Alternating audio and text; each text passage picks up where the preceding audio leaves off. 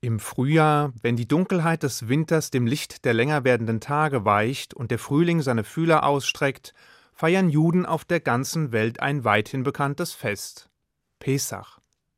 Es ist eines der wichtigsten, wenn nicht gar das wichtigste Fest, das mit seinen bewegenden Traditionen und den faszinierenden Ritualen oftmals auch diejenigen berührt, die von ihrer eigenen Religion sonst nicht viel wissen wollen. Es ist ein Feiertag, in dessen Mittelpunkt eine mitreißende Geschichte steht.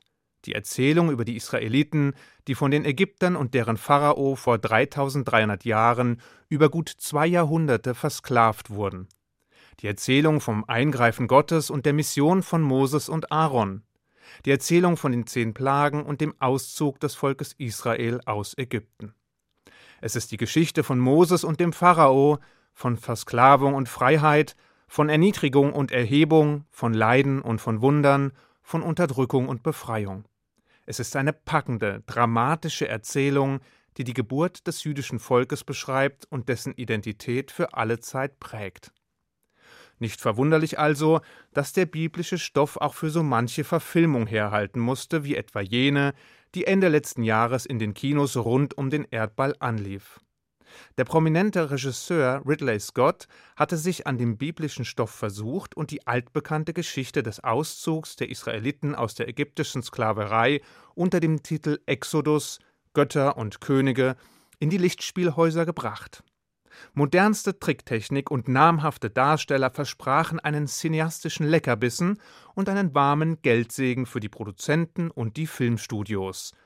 Doch gerade in den USA in dem ein besonders bereitwilliges und an biblischen Themen interessiertes Publikum erwartet wurde, blieb der gewünschte Erfolg aus. Mehr noch, die Neuverfilmung des Klassikers musste sich heftige Kritik gefallen lassen, weil sie sich in weiten Teilen von der biblischen Erzählung gelöst hatte.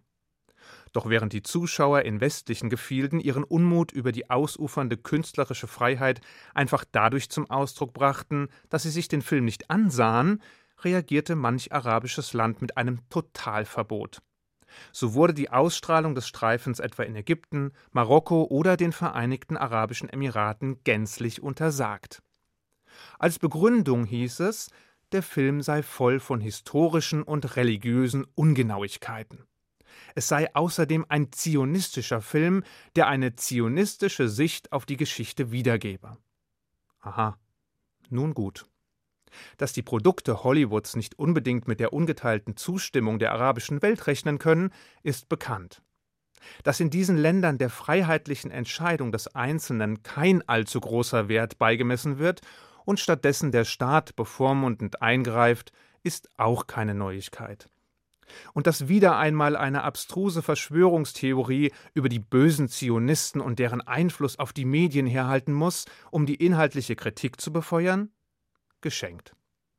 Interessant war allerdings, dass, von den antizionistischen Schmähungen einmal abgesehen, die sachlichen und historischen Begründungen, auf denen die Aufführungsverbote fußten, gar nicht mal so falsch waren, zumindest aus biblischer und somit auch aus jüdischer Sicht. Und da die Geschichte, die dort erzählt wurde, gerade für uns Juden eine absolut herausragende, identitätsstiftende Bedeutung hat, lohnt es sich ausnahmsweise, sich die maßgeblichen Kritikpunkte einmal näher anzuschauen und sie mit dem biblischen Original zu vergleichen. Was also waren die historischen und religiösen Ungenauigkeiten, die manchem arabischen Land so bitter aufstießen, dass sie ihre Bevölkerung durch ein Aufführungsverbot vor dem westlichen Machwerk beschützen mussten? Es waren vor allem solche Szenen, in denen die Israeliten nicht als Opfer und nicht als hilflose Sklaven gezeichnet wurden, sondern als Kämpfer, die unter der Anleitung ihres Anführers Moses, der ebenfalls als begnadeter Krieger dargestellt wurde, eine Partisanenarmee gründeten und sich durch eine bewaffnete Rebellion gegen die ägyptischen Sklaventreiber erhoben, wenn auch mit mäßigem Erfolg. Außerdem wurden die Israeliten als Erbauer der Pyramiden gezeigt und Gott wurde bei all seinen Begegnungen mit Moses als pubertierendes Kind dargestellt. Zugegeben, Gott als aufmüpfiger, jähzorniger und ungeduldiger Knabe mit britischem Akzent ist nicht unbedingt das Gottesbild, das die Tora zeichnet. Aber der Regisseur war ein bekennender Atheist, sodass diese unsinnige Inszenierung nicht weiter verwundert. Und die Israeliten als Erbauer der Pyramiden? Dieser Trugschluss ist inzwischen so weit verbreitet, dass wir Juden selbst schon angefangen haben daran zu glauben. Tatsächlich allerdings ist nirgendwo in der Tora von einer Verbindung zwischen den hebräischen Sklaven und dem Pyramidenbau zu lesen. Stattdessen heißt es im ersten Kapitel Exodus lediglich, dass die Kinder des Volkes Israel die Vorratsstädte Pithom und Ramses für den Pharao gebaut hätten. Aber auch das ist an sich nur ein Nebenkriegsschauplatz, der zwar das ägyptische Selbstbewusstsein ankratzt, aber keine tiefgreifenden Folgen hat. Anders sieht es dagegen mit den Szenen aus, in denen die hebräischen Sklaven als Kämpfer gezeigt werden, die unter Moses Führung einen bewaffneten Aufstand planen und umsetzen. Zwar schmeichelt uns diese Darstellung, weil sie die Israeliten vordergründig als mutige, ihr Schicksal selbst in die Hand nehmende Freiheitskämpfer zeigt. Doch leider passt dies absolut nicht zum biblischen Narrativ. Mehr noch. Eines der Kernmotive der Exodus-Geschichte wird damit völlig auf den Kopf gestellt. Um das zu verstehen, müssen wir einen Blick in die Torah oder die Haggadah werfen, also jenes Buch, das alljährlich an den ersten beiden Pesach-Feiertagen oder genauer gesagt Abenden gelesen wird.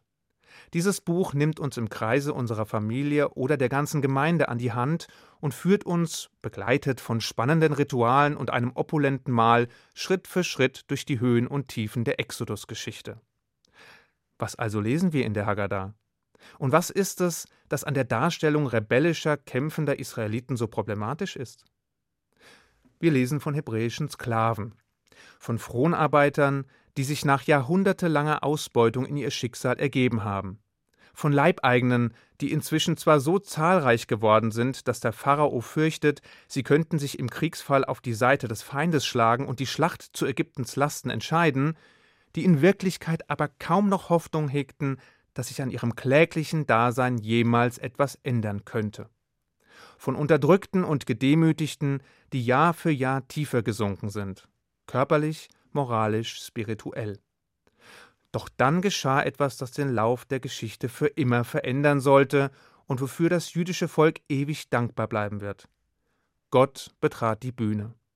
Er nahm das Heft des Handelns in die Hand und setzte eine Abfolge von Ereignissen in Gang, an deren Ende die vollkommene Befreiung eines unterdrückten Volkes aus den Fängen eines totalitären Herrschers stand.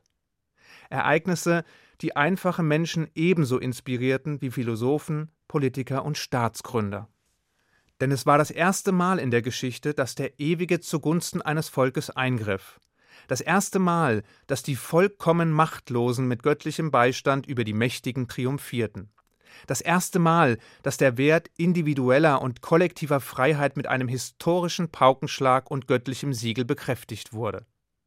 Es war eine biblische Initialzündung, die der Menschheit den Wert unveräußerlicher Rechte, wie der Würde oder der Freiheit des Einzelnen, mit Macht ins Stammbuch schrieb und die ihre Fortsetzung mit der Offenbarung der Torah und der zehn Gebote am Berg Sinai fand. Und schließlich war es der Beweis, dass Gott dem Schicksal seiner Schöpfungen nicht gleichgültig gegenübersteht, sondern eingreift, wenn es notwendig ist. Und genau deshalb ist die verzerrte Darstellung von kämpfenden Israeliten in diesem Zusammenhang so problematisch. Sie haben nicht gekämpft. Sie sind befreit worden. Sie sind gerettet worden. Sie sind erlöst worden. Später wird eine Zeit kommen, in der Gott seinem Volk mehr und mehr Eigenverantwortung zumutet und sie mit der Erinnerung an die Ereignisse beim Auszug aus Ägypten und die Offenbarung am Berg Sinai wachsen lässt. Pesach allerdings verpflichtet uns zur unbedingten Dankbarkeit. Zur Dankbarkeit für das Eingreifen Gottes, zur Dankbarkeit für die Wunder und zur Dankbarkeit für die Befreiung. Wenn ich allerdings länger darüber nachdenke, hat selbst die Neuverfilmung der Exodus-Geschichte ihr Gutes. Denn erstens führt sie dazu, dass man sich bei kritischer Auseinandersetzung noch einmal bewusst macht, worin das Wesen unseres Pesachfestes und das Herzstück unserer Geschichte eigentlich bestehen. Zweitens beweist sie zweifelsfrei, dass der Griff zum Buch und damit zum Original einer Verfilmung allemal vorzuziehen ist. Und drittens führt sie uns noch einmal vor Augen, wie wertvoll die persönliche Freiheit ist. Denn gerade sie ermöglicht es, sich solch cineastischen Schmarrn nicht anschauen zu müssen. Ich wünsche Ihnen einen guten Schabbat. Shabbat Shalom.